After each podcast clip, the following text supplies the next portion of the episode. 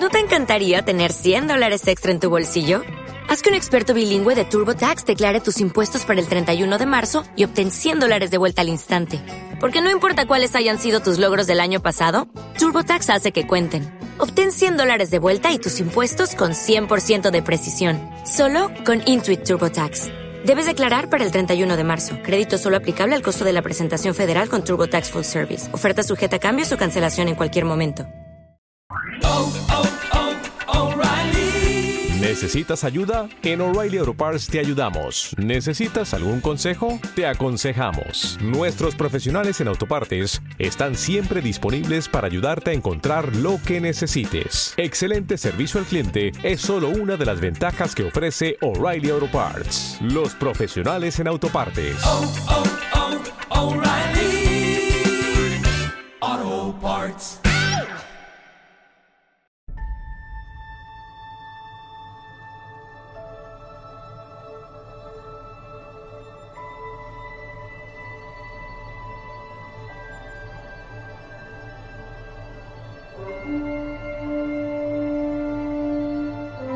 Universos espejo, imperios terranos y humanos que igual no lo son. Todo esto y mucho más nos trae a pesar de ti mismo el décimo episodio y primero de esta segunda parte de la primera temporada de Star Trek Discovery que una semana más nos disponemos a analizar entre este que os habla, CJ Navas, Indo Daniel Simón. Dani, ¿cómo estamos?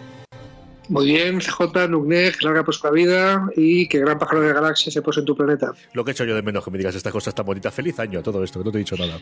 Feliz año, compañero. Feliz eh, segunda parte de la primera temporada, llámalo X. Feliz eh, universo y felicidades que tú y yo hemos acertado en todas nuestras teorías sobre este capítulo. Y felices, felices estamos porque nos ha encantado este episodio. Dani. Jolín, jolín, hacía. O sea, mira que cuando hicimos la review del anterior dije, hacía tiempo que no me ponía tan cardíaco en ese episodio de Star Trek, ¿no? De, de estar ahí al borde del asiento sufriendo cuando Stammers ves que va a dar el último salto y la va a cagar, ¿no? Y aquí, bueno, ha habido momentos de tener las manos en la boca, flipado mirando la pantalla del móvil, donde lo estaba mirando, pero durante mis buenos 10 minutos, ¿eh? con las manos en la boca, madre mía. Como siempre en el episodio vamos a ir analizándolo, luego comentaremos alguna curiosidad que nos ha llamado la atención y luego podemos inaugurar, porque yo creo que es necesario a estas alturas del partido, un rincón conspiranoico en el que demos rienda suelta a nuestra teoría más loca para los cinco episodios ahora que nos quedan solamente esta primera temporada. Hay tres líneas fundamentales, pero antes de las líneas fundamentales es dónde nos hemos movido, ¿no? Y, y es cierto que a todo lo pasado eh, es muy fácil de, hombre, claro que tenía que ser un universo espejo, por supuesto que tenía que serlo. No lo teníamos tan claro, aunque los dos apostábamos por algo en, este, en esta línea. Dani, ¿qué, ¿qué, sentiste cuando viste que realmente es un universo espejo? Y para la gente que se ha enganchado a Star Trek a través de eh, Discovery, ¿qué podemos contarles sobre este mundo que tiene mucho recorrido histórico en las distintas series de Star Trek? Vale, tú y yo estábamos 100% seguros que iba a ser eh, una realidad alternativa. Uh -huh. Y estamos un 90% seguros de que iba a ser un universo espejo. Sí. ¿Vale? Sí. Eh, entonces, cuando lo, lo, que sentí fue la necesidad de bailar mi baile de te lo dije. Ah, ah, te lo dije, ah, ah te lo dije, porque habíamos acertado, ¿no? Eso es como el baile de la alegría del Valky, pero eh, de Valky Baltoto son primos lejanos, ¿o tiene alguna similaridad o no? No, este, esto es de la primera temporada de Scraps. ¿Te acuerdas de Scraps, de los médicos? Pues estaba el baile de I told you so, I told you so, ah, ah, I told you so. Te lo dije. Y te dije, y te dije que era una espía. Te dije que, que, el, el, que, el, tipo de seguridad que cogen de una prisión Klingon que lleva tiempo allí, te dije que era un espía, no te lo dije, CJ. Totalmente cierto, totalmente cierto. ¿Vale? Yo en los primeros episodios no lo tiene tan claro, sí que cuando en los últimos episodios de, de, la primera parte de temporada empezó a ver esos flashbacks que interpretábamos como tortura, yo dije, uy, yo creo que esto no era tortura, yo creo que eso es la, la parte de toda la operación que le hicieron a él de maquillaje estético un poquito cafre para, para convertirlo en Ash, ¿no? Para que nuestro querido Bok, que todavía no lo sabemos seguro, pero todos apostamos a que es ese Bok que vimos en los primeros episodios, se ha convertido en el, en el teniente Ash Tyler. Pues sí, seguramente. Eh, bueno, es, eh, digamos que era un agente durmiente. Vale, pues agente durmiente, que puede ser un Klingon que lo han modificado, de acuerdo. El, hay antecedentes, sin ir más lejos, el capítulo muy querido, del, muy inocente, ¿te acuerdas del problema con los tribbles, Trouble with sí, Tribbles? ¿eh?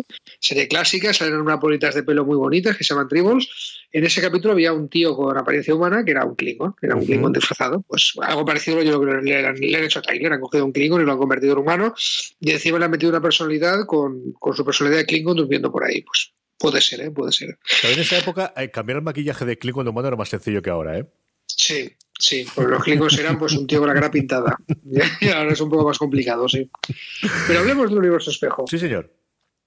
Bueno, pues eh, el concepto de realidad alternativa a una persona que sea una serie de ciencia no le debería ser desconocido, ¿no? Fringe hace poco los, los, lo, masacó mucho y, y, si has leído teorías del universo Marvel, pues sabes quién es el vigilante, sabes lo que es un what if y sabes lo que es esta teoría de que ahí puede haber universos eh, por, ahí, por ahí paralelos al nuestro donde exista un planeta Tierra, donde exista un CJ Navas, exista un Dani Simón, exista una flota estelar, exista lo que sea, pero distinto, ¿no? Puede ser un planeta, por ejemplo, que los nazis ganaron la Segunda Guerra Mundial, y entonces todos marcamos el paso de la OCA, puede ser un sitio donde la federación nunca existió, o puede ser un sitio, como es el caso, en que la federación son malos, donde son un imperio fascista, ¿no? Eh, este, universo, este universo espejo se llama así por el capítulo Mirror Mirror, espejo espejito, de la serie clásica, o sea, de la de Kirk Spock, la que empezó todo el fenómeno de Star Trek, eh, que un accidente de transportador, que es algo muy común, pues eh, hace que se intercambien la gente del universo espejo, de este del Imperio Terrano, los malos, ¿vale? Por el, el Kirk Spock, eh, etcétera, no me acuerdo exactamente cuáles eran los personajes que cambiaban, que era Kirk Spock, ¿no? Sí, Digamos los poderes espejo, ¿no? Eh, Uhura estaba por ahí y entonces eh, se cambiaban. Los malos aparecían en el universo de la flota estelar y, y, los pobrecitos de la flota estelar en medio de, de, de, la barbaridad esta del Imperio Terrano, ¿no? que es un sitio donde ya hemos visto pues que, que asciendes en la nave matando al capitán, ¿no? asciendes en tu carrera matando al, al, primer oficial anterior y todo el mundo vive en un estado de constante miedo, ¿no? donde, donde hemos visto los agonizadores, unas cámaras de tortura brutales, no hemos visto el campo de Tántalo, que es una cosa que te mata directamente, ¿no? Uh -huh. a, a discreción del capitán de la nave. Pero bueno, que se inventaron este universo espejo en donde la flota estelar, en vez de ser los hippies kumbaya que van por ahí explorando la galaxia y uniéndose a otras especies, pues es al todo lo contrario, ¿no? Es un imperio fascista de humanos donde las otras especies están pues subyugadas, son eh, consideradas inferiores y, y, todo esto, ¿no? El universo espejo introdujo además un concepto muy importante en la historia de la televisión que es que la contrapartida mala sabes que es el malo porque lleva perilla. Sí, señor. El Spock, es, el Spock malo lleva perilla. Es fundamental. Y, y, a partir de ahí, en todos los capítulos de Gemelo Malvado, sabes que el malvado es el que lleva perilla. ¿vale? Bien.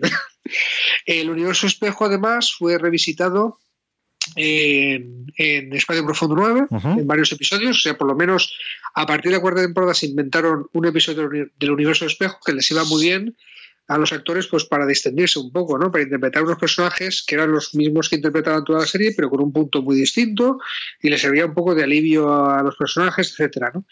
De hecho, en Espacio Profundo 9, como está situado 100 años después de la serie original, veíamos lo que le pasaba al universo espejo 100 años después de, de que apareciera con Kirk Spock, etcétera, y lo que pasaba era que el Imperio Terrano se había hundido, ¿vale? O sea, uh -huh. había habido una rebelión de especies no humanas, lo había derrocado, pero en fin, eh, le pasaban muchas cosas.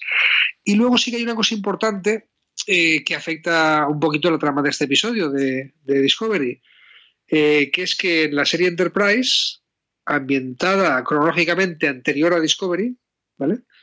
Eh, la serie de Archer, etcétera, Star Trek Enterprise, sí que hay dos capítulos que no tienen nada que ver con la trama de la serie, de la cuarta temporada, que visitan el universo espejo.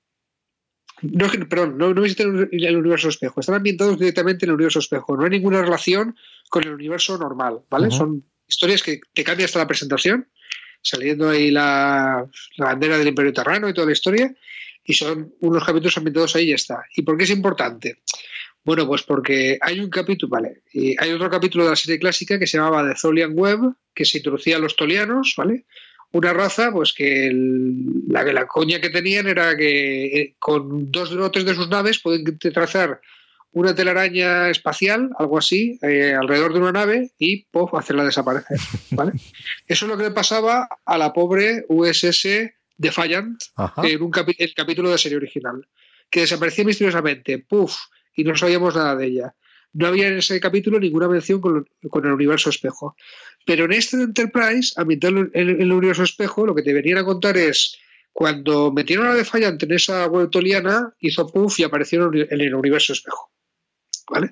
De forma que el Capitán Archer y todos los de la nave Enterprise de, de la serie Star Trek Enterprise se encuentran a la USS Defiant de, de nuestro universo. Una nave clase Constitución, es decir, la USS Enterprise de Kirk Spock. ¿Vale?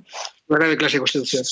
Eh, eso es importante, ¿no? Porque en este capítulo, cuando se dan cuenta de que están en el universo espejo, cuando recuperan esa especie de caja negra de una nave para enterarse de dónde coño no están, sí que les sale la historia de la Defiant, ¿no? Y la ponen como un ejemplo de, bueno, hemos llegado al universo este alternativo a través de un salto de, esporas o a través de 133 saltos que le habremos hecho la puñeta a la fibra del espacio, pero hay otras formas de, de atravesar universos. Por ejemplo, mira lo que le ocurrió a la USS Defiant según estos y estas cositas que hay por aquí, ¿vale? Y en la que de desencadenar, además, toda la, la, trama, y yo creo que está muy bien llevada, de cuál es la razón por la cual van a volver a la Senzu. Que al final, mira, teníamos todos estos decorados de los seis o los dos primeros episodios que no hemos utilizado hasta ahora. Y es cierto que, que ahí, eh, yo creo que es una buena explicación, ¿no? De necesitamos volver, no tenemos nada claro que esto del motor de esporas pueda volver a funcionar, ni el motor clásico, desde luego, y Stamets, fíjate cómo está. ¿Qué soluciones se nos ocurren? Pues resulta que hay una nave que lo hizo en un momento. ¿Y dónde puede estar ese información sobre esa nave? Bueno, pues la que más conocemos es la Senzu, porque una de las cosas que ocurre, como comentábamos, es que el universo espejo tiene una realidad alternativa en la cual la capital de la Senzu es ni más ni menos que Michael y vamos a intentar utilizar eso para llevar adelante la trama. ¿no? Y a mí esa parte me gustó mucho. De verdad es que me gustó y podemos comentar, como decías tú, el, el, cómo ella se reencuentra en la nave, el cómo tiene que volver a combatir, en este caso con, con un eh, antiguo teniente que ella consideraba muerto y el, el peso le ves, ¿no? Y el dolor cuando tiene que acabar con él porque le va a atacar y tiene que volver a acabar con él y verlo morir por segunda vez en este caso sus manos, yo creo que también es uno de los grandes momentos del episodio. Sí, pero si hemos visto algún episodio del universo espejo, sabemos que, esto es como ver a los zombies. O sea, ese zombie puede haber sido tu, mujercita querida, tu hijita adorada, pero ahora, ya, ahora, puede tener su cara, pero es un zombie, ¿vale? Y va a ir a por ti. Y eso pasa aquí, se van a encontrar con muchas caras familiares, pero son auténticos monstruos, auténticos degenerados. ¿eh? Porque no llegas a una posición de poder o no sobrevives sencillamente en, el, en el universo espejo si no eres un psicópata, ¿vale? Como pronto descubrirán. Por tirar un poquito para atrás, hemos comentado también los universos espejo, como se utilizó muchísimo espacio profundo 9 para que los actores tuviesen un episodio distinto, y solían ser episodios con su punto de seriedad, pero su punto más cómico en determinados momentos, ¿no? Y siempre hacen alguna cosita. Aquí yo creo que tiene sus momentos graciosos, toda la transformación de la de Tilly fundamentalmente, la primera conversación, ¿no? El, punto de, cuando Lorca habla con ese acento tan especial cuando es ingeniero, pero yo creo que es el, el, más oscuro y el más tenebroso, el más de esta Star del 2017, algo que hemos hablado desde los primeros recaps del universo espejo hasta la fecha. Sí, sí, si Discovery ya era Star Trek oscura, imagínate cómo va a ser el universo espejo en, Discovery, ¿no? O sea, tiempo de pensarlo, creo que va a ser más crudo, ¿no? Que, incluso otras veces. el misterio CJ yo creo que es cuánto van a durar en el universo espejo, ¿no? O sea, a partir de aquí podemos tirar eh, en la parte de conspiranoias hablaremos de cuáles son las teorías, pero, pero como ya nos tienen muy acostumbrado a quemar historia, claro. Ya queríamos que el tardígrado iba a ser para siempre, cuando ya queríamos que tal, o sea, a ver, a ver cuánto tiempo van a durar aquí. Yo, en, situaciones normales, te diría que nos quedan cinco episodios después de este, eran seis después del corte de Navidad, eh, los seis episodios serán aquí y al sexto volverá a nuestro mundo, o de, vete a saber, pero ese con la historia que hemos tenido los primeros episodios, estos son capaces de en la próxima estar de vuelta o se van al cuadrante gamma, eh, Dios sabe. Sí, y si no, bueno, mi, mi, teoría, que todavía está por ver si, si se acierta era la de la de la saga de Excalibur, ¿no? De, Aquí comentamos de los cómics de Excalibur que se, tiraron sus buenos dos años De, de TVO saltando en cada TV de una realidad a otra, o cada dos números saltando de una realidad a otra. Eso le puede pasar, eso puede ser un, un que de vamos a poner a saltar de realidad alternativa a realidad alternativa, en cada una vemos que es algo gracioso, distinto, lo que sea, hasta que lleguemos a casa. Puede pasar. Si deja apostar, ¿tú qué dices? ¿Que aguantan hasta final de temporada del Mundo Espejo o que volvemos antes? No, yo no creo que yo creo que desvirtuaría mucho la serie. Yo creo que esto es un, entorno gracioso para hacer dos, tres capítulos, como mucho. Eh, más en Discovery, o sea, ningún capítulo de Universo Espejo dura más allá de un capítulo suelto por temporada, o, dos, como mucho, que es lo, que pasó con, con Enterprise, que, por cierto es muy recomendable. ¿eh? Cuarta temporada de Enterprise, los dos penúltimos capítulos. Eh, si os ha gustado este capítulo del Universo Espejo, id a Netflix y mirad en Star Trek Enterprise estos capítulos de la cuarta temporada eh, Inamir Darkly, creo que se llama, ¿no? un espejo oscuro que, que, que yo no los había visto, no, no, no, había podido ver todos los de Enterprise, estos los he visto, se pueden ver sueltos sin, sin saber nada de la serie, muy, muy simpáticos, oiga. ¿eh? Así que yo no creo que duren más de dos o tres capítulos. Eh, por seguir con las tramas, ¿no? Y seguir, acabamos después con el desembarco de la Senzu, que es con lo que termina el episodio de hacer. Hay un momento que es cuando conocemos la verdad, como comenzamos el digo, de Astyler y de Bok, que, que al mismo tiempo desemboca una cosa que es la muerte, tiene toda la pinta de Dr. Culver, que a mí me sorprendió una barbaridad, Dios, ¿eh? Dios, Dios, Dios, Dios. No, no, es auténtica, te digo. O sea, eh, en el After Trek, ese es el, el, el show este, el talk, talk show este que hacen en Netflix comentando cada capítulo, salen los productores, los guionistas y el, y el actor que hace de, eh, que es latino, por cierto, se llama Cruz de apellido, el, el, que hace del médico, confirmando que hasta aquí hemos llegado. O sea, que, que se lo ha cargado. Yo sé que he leído después un par de cositas por el, el, texto diciendo que no se vayan todavía, que una y más. No sé si esta mesa hará alguna cosa. Eh, ahora se convertirá en semidios y podrá tener eh, capacidades más allá de simplemente volar eh, por el tiempo y el espacio. Mm, estamos en el mundo espejo, así que tiene que haber un segundo culpe que también sea médico, que puede sí. que sea médico y que puede ser la reintegración que tenga. Que oye, tampoco estaría mal, ¿no? Que, que si volviese la Discovery y tuviese un médico que viniese del mundo espejo. Él sí que comentaba que, que todavía no había visto lo uno, pero tampoco iba a decir otra cosa el pobre hombre, ¿no? Sí, de todas formas eh, se tiran sus buenos. O sea, si, si, de verdad tiene un plan para que Culver no haya muerto o que vuelva de alguna forma o que vuelva a su yo espejo o lo que sea, eh, si lo tienen lo han disimulado muy bien, ¿eh? O sea, el After Trek es un puto funeral del personaje, ¿vale? O sea, lo más amable si pueden, diciéndolo tal, eh, pero a ver, yo de, de, verdad, de verdad, mucho ruido que se ha hecho con la pareja de Stammes y Culper, sí. eh, por toda la revista The Advocate, uh -huh. que es así como el medio oficial LGTB en Estados Unidos, ¿no? Eh, que titula, lo titulan precisamente donde ningún hombre ha llegado antes, que es un lema muy de Star Trek, pero es verdad que en Star Trek no, no había habido una pareja gay, ¿no?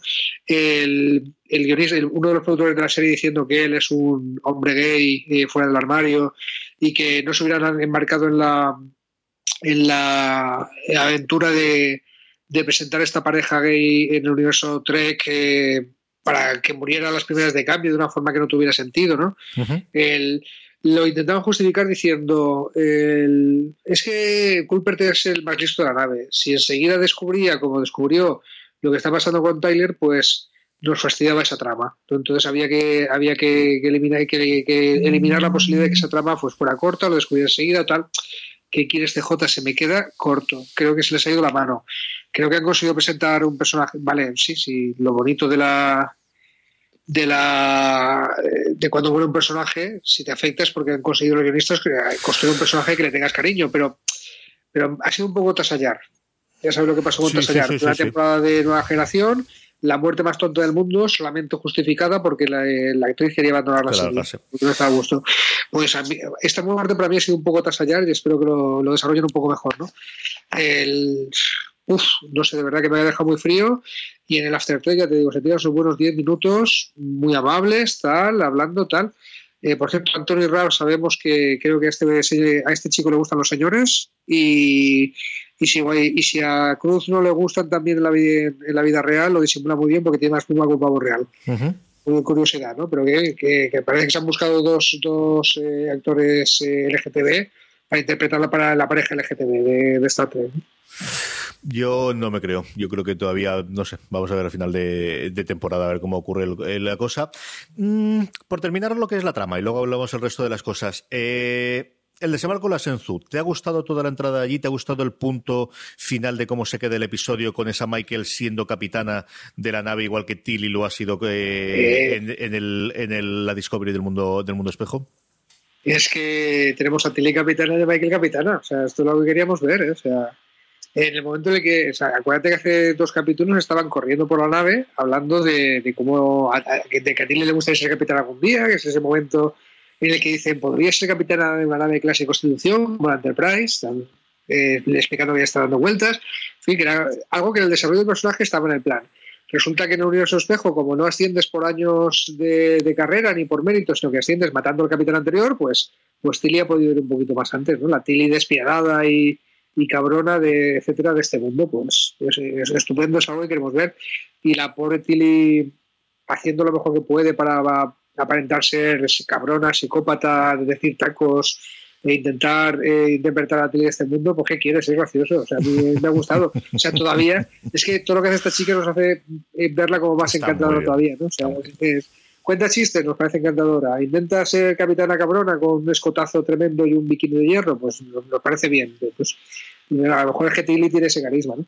El momento en el que van nombrándole todos los, cargos, hasta acabando con lo de Capitán Killy, que no sé cómo lo han traducido en español, pero el Capitán Killy, yo me moría de risa. Creo que es el único momento gracioso que ha tenido el episodio en ese plan, pero me pareció glorioso, glorioso. Todos los, y todos los botes que le han puesto en ese universo, ¿no? en ese universo, ¿no? La, la destrozadora de no sé qué, la asesina de la batalla de no sé qué, la empaladora de no sé cuántos, la Capitana Killy, sí. No, la, conoceremos como Capitán Aquili para distinguirla de la Tilly del universo normal. Sí, eso sin ningún género de duda. Eh, muy bien, eh, yo creo que más o menos hemos repasado todo lo que es el episodio. Cosas, escenas, momentos concretos que te hayan gustado, aparte de las que hayamos comentado a lo largo del episodio, Dani. Uf, eh, es, que, me tengo que quedar con la muerte del doctor, es que, es, que me, es que me ha dejado el cuerpo muy mal. Bueno, quizá también esa no hemos comentado cuando empezamos a sospechar que que el, Tyler puede ser un agente durmiente, que es cuando se va a la celda otra vez a confrontarse a su antigua torturadora y esta le intenta activar, ¿no? O sea, le empieza a recitar una plegaria en Klingon, ¿a quién buscamos? ¿A Keyles? No sé qué, sea. Y empieza el tío a despertar. No se contempla el proceso, no dejan muy claro por qué, quizá por no, por no quemar esa historia demasiado rápido.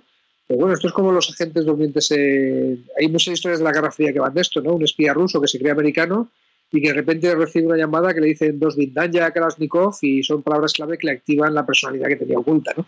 Esto es algo que lleva desde las películas de espías lleva toda la vida dando vueltas.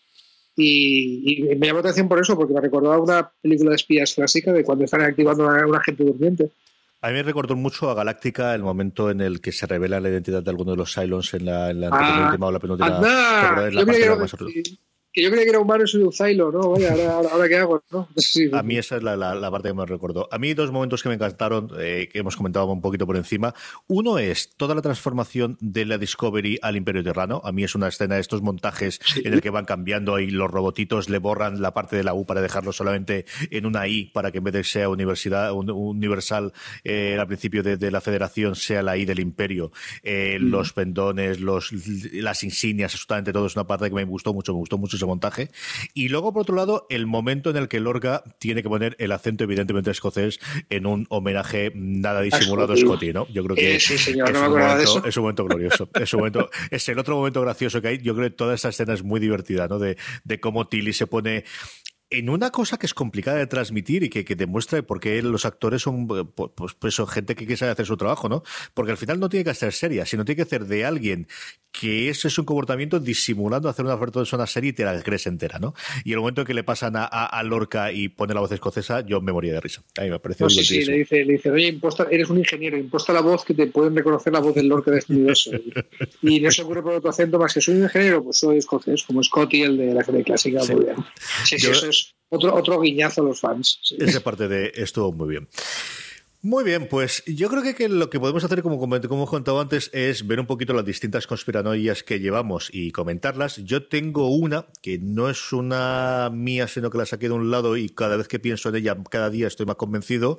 Sí podemos hacer un poquito, aunque lo hemos comentado previamente, el cómo están las distintas eh, conspiraciones que pensábamos y bueno, pues teníamos razón con la parte de, del cambio a, un universo paralelo, en este caso el universo espejo. Teníamos claro la parte de hasta el era y aquí sí que este cuento la mía que tengo yo en la cabeza.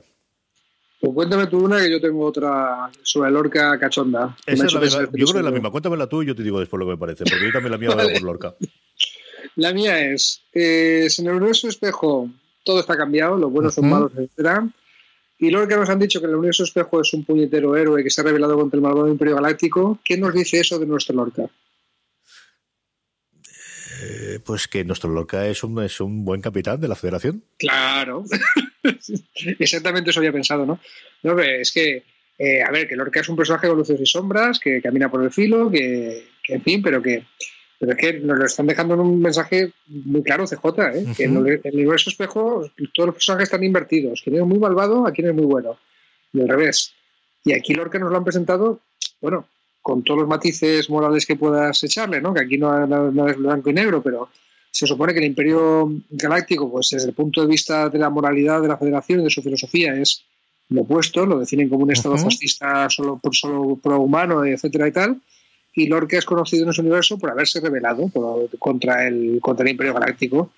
Pues eh, del Lorca del universo normal, que hay muchas cosas que no sabemos o que no tenemos claras, pues ¿qué nos dice eso? Si el universo espejo es un es lo que consideraríamos un héroe, un bueno, un rebelde contra los malos, ¿qué nos dice eso de nuestro Lorca, macho? Yo tengo otra teoría distinta sobre Lorca. A ver. Yo creo que el Lorca que nosotros conocemos es el del universo espejo. Yo creo que el Lorca que nosotros nos ha presentado como el capitán de la Discovery es el Lorca que en esa confrontación buscando al emperador y con ese ataque con Michael, de alguna forma viajó a nuestro universo y ese es el Lorca y ha dado por culo para hacer 133 saltos porque quería atravesar la barrera. Eh, y porque de alguna forma quiere volver a acabar con el emperador o no sé exactamente lo que hará y por eso se comporta de esa forma tan poca característica de la federación, porque al final es, es alguien que está acostumbrado a luchar y luchar como, como lo hace el imperio terrano. Eso es lo que Vale, esta, a, esta teoría que me parece cojonuda y estoy aplaudiendo delante de ordenador, a esta teoría la vamos a llamar la teoría Fringe. ¿vale? Y además, a lo mejor estoy spoileando a la gente que no ha visto Fringe, ¿vale? Pero, no, pero al final, eh, yo creo que a estas alturas es complicado que no lo conozcas. Por cierto, que no se me escape, van a estrenar a finales de, de mes una serie aquí en HBO España, en, en España, en esta, originalmente es de Star, si no recuerdo mal, protagonizada por J.K. Simmons, el ganador al Oscar por, por Whiplash, que habéis visto un montón de películas, que se llama Counterpart, que también funciona de, de universos paralelos, y no cuento nada porque la premisa inicial lo vas a ver en todos los trailers. Yo he podido ver ya el primer episodio y es espectacular, ¿eh? A mí me ha encantado. Me ha parecido fascinante y ya os digo yo que fuera de series hablaremos mucho, mucho de ella porque me ha encantado y no me extrañaría que incluso hiciésemos repasos semanales o alguna cosa de estas porque me ha, me ha parecido una cosa eh, espectacular también. Entonces, las, eh, las teorías, a ver, eh, queridos oyentes, anotar la porra. CJ dice que, que, el Lorca que conocíamos es en realidad el del universo espejo. Uh -huh. Y yo digo que el universo espejo nos va a mandar un mensaje de que nuestro Lorca, pues en el fondo, puede ser más malo de lo que parece. Vamos a ver por dónde va la cosa. Que también te hacemos cierta idea, ¿eh? que también te decimos cierta idea. Y luego la otra, eh, que más que una teoría es que tú y yo, digamos, por dónde pueden ser las cosas, es quién es el emperador. Porque no presentas a alguien con, tan oscuro de que nadie lo conoce y no demás, sin que vayas a tener después la gran revelación de quién es en estos mm. momentos el emperador del, del imperio galáctico terrano, ¿no? Desde luego sería gracioso que lo mostraran y que fuera alguien medio conocido, ¿vale? Imagínate que es, yo que sé, Kirk o algo así, ¿no? Pero que sea William Sander. Eh, pero no las tengo todas conmigo, ¿eh? Quiero decir, eh, al emperador este lo han mencionado en el Mirror Mirror, lo han mencionado en, el, en los capítulos estos de Enterprise, de In a Mirror Darkly, eh, en, en, los de Espacio Profundo 9 pues te dicen que hace tiempo ha sido el imperio y en ningún momento han necesitado los guionistas entonces sacarnos al emperador. Es una figura que existe y ya está. Eh, te has inventado el concepto de imperio terrano para, para contraponerlo al de federación, pero, pero mira, hasta Espacio Profundo 9 no conocimos quién era el presidente de la federación, ¿vale? Uh -huh. O hasta, hasta, Star Trek 6 el país desconocido, en realidad. Es donde sale por primera vez un presidente de la federación que yo recuerde. Que no pasa nada. Que si no no se queda el emperador, no pasa nada. Quiero decir, eh, no es la primera persona que me dice, ah, no, si están hablando de un emperador es porque el emperador va a ser un sorpresón. Mm, yo no lo esperaría tan seguro de que va a pasar, ¿eh? De verdad que no, que mi experiencia con Lorenzo Espejo me dice que no tiene por qué aparecer el emperador. Yo creo que parece el emperador y que es alguien, si no directamente, sí que alguien, algún heredero de la Defiant. Yo creo que demasiado vuelta le estamos dando a la Defiant y yo creo que eso tiene un punto importante. Sí, pero eh, aquí hay una cosa que me chirría, ¿eh? eh vamos a ver. Eh... Ah, no, no, sí que, sí que, sí, sí que puede encajar. Es que la Defiant, eh, cuando la mandan al universo espejo en la serie clásica, estamos hablando 20, 10, 10 años uh -huh. después de lo que está pasando en Discovery pero da un salto hacia atrás en el tiempo en el universo espejo, porque Enterprise es, no sé si eran, eran 100 años antes de Discovery, y está la Defiant por ahí. No, era, no, me acuerdo exactamente que además, no, que además, que además, influye en el episodio. Oh, aparece la Defiant, eh, es tecnología de 100 años en el futuro, en, en, lo que es Enterprise, ¿vale? Sí, sí. Que además eso tiene un peso en el episodio y tal. Eh, eh, lo de los de Enterprise lo, lo recomiendo porque es gracioso, porque claro, se suben a la Defiant se visten con la ropa de la Defiant y entonces es un capítulo ambientado como la serie clásica de Star Trek, ¿vale? Se, visten con las camisas rojas y azules y, la túnica verde que lleva Kirk, que era, es, es gracioso, ¿no? Se está, la ambientación es muy de un capítulo de Star Trek de la serie clásica. Pero sí, podría ser algo de la Defiant. Bueno, la Defiant también te, debo decirte que la palman todos, ¿eh? Sí, por eso te digo que yo no sé si de la de Fallant o un heredero de la de cuando, o alguna cosa por el estilo. Sí, pero que se inventan un concepto de, transfase o algo así, que resulta que al cambiar de universo se vuelven todos tarumbas, se vuelven psicópatas y se matan entre sí. Una cosa que, que, parece que no le ha pasado a los de Discovery todavía, ¿vale? No, de momento También que, te mande al, otro universo la, red, la web toliana de los tolianos estos, pues puede tener algo que ver, pero que los de la de Fallant acabaron muy mal. Lo que sí que podemos comentar es, eh, madre mía, cuánta información tiene una caja negra de una nave cualquiera del universo espejo, ¿eh? Además de verdad, además de Porque verdad. no es, no es eh, mira, esta nave está tripulada por fulanito y nos hemos estrellado de esta forma. No, no, no, no, te cuenta vida y milagros, macho, de, de, todo el mundo. Lo necesario para poder seguir adelante los episodios, que si no nos quedamos sin serie, Dani. Pues sí, lo que se llama un McGuffin, ¿no? O sea, algo traído por los pelos, pero que sin ello no hay trama. Si las cajas negras del universo espejo no fueran tan, tan llenitas de información, pues a lo mejor no teníamos episodios. Muy bien, pues hasta aquí, salvo que tengas alguna cosa última hora que quieras comentar. No, pues que, que, que, estoy que no cago hasta que llegue el lunes, sí que te puedo hacer. Y aquí estaremos ah, después de ese episodio del lunes que se emitirá en Netflix eh, aquí en España para comentarlo a lo largo de la semana. En estos recaps que estamos haciendo, recordaros y recomendaros los reviews que está haciendo en texto Marina Such en la página web de Fuera de Series, que lo publica todos los mismos lunes para que lo podáis ver y unos días después, Dani y yo cuando podemos juntarnos para grabar, pues lo subimos también al, al canal de Fuera de Series, al que podéis suscribiros en vuestro reproductor de podcast habituales o siempre encontrarlo en fuera de series.com. Dani, la semana que viene volvemos a hablar un poquito de Star Trek. Sí, señor, y aquí nos veremos. Eh, eh, tened mucho cuidado ahí fuera. Hasta luego, querida audiencia. Hasta la semana que viene, que volvamos a hablar de la Startup Discovery. Como os decía Dani, recordad, tened muchísimo cuidado ahí fuera.